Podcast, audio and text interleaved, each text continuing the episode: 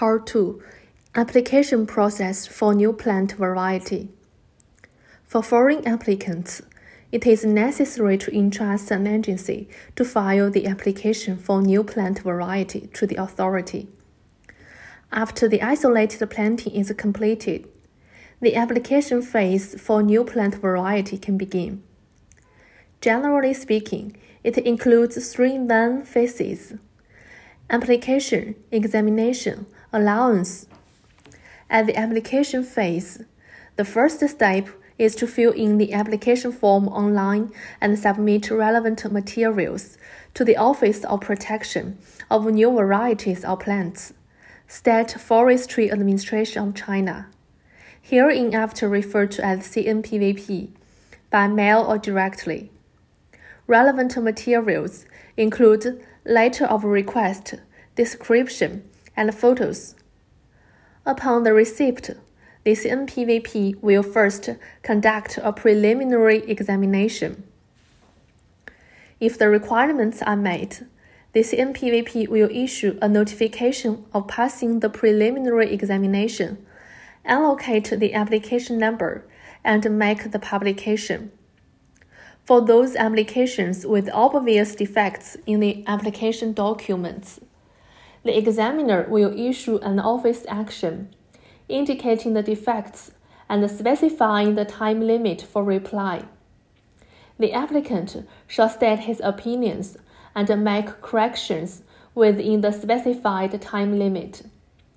If the applicant fails to respond timely, the application shall be deemed to withdrawn. If the applicant's response to the office action still fails to meet the requirements, his application shall be rejected. After passing the preliminary examination, the examiner will issue an electronic notification of acceptance.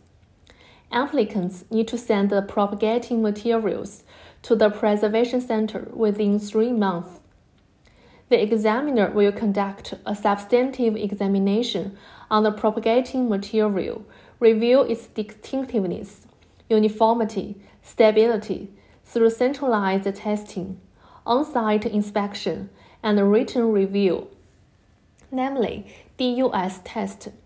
Failure in the DUS test will lead to the rejection. After passing the DUS test, the CNPVP will send the materials to their supervisor and publish in the new Agricultural Plant Variety Protection Bulletin. After the completion of the publication process, the CNPVP will issue the notification to grant, have it publicized, print, and issue a certificate.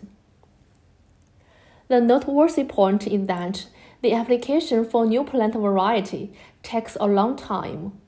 For foreign applicants, it often takes several years to obtain the certificate. Moreover, because different types of agricultural plant species have different regulations and a different planting time.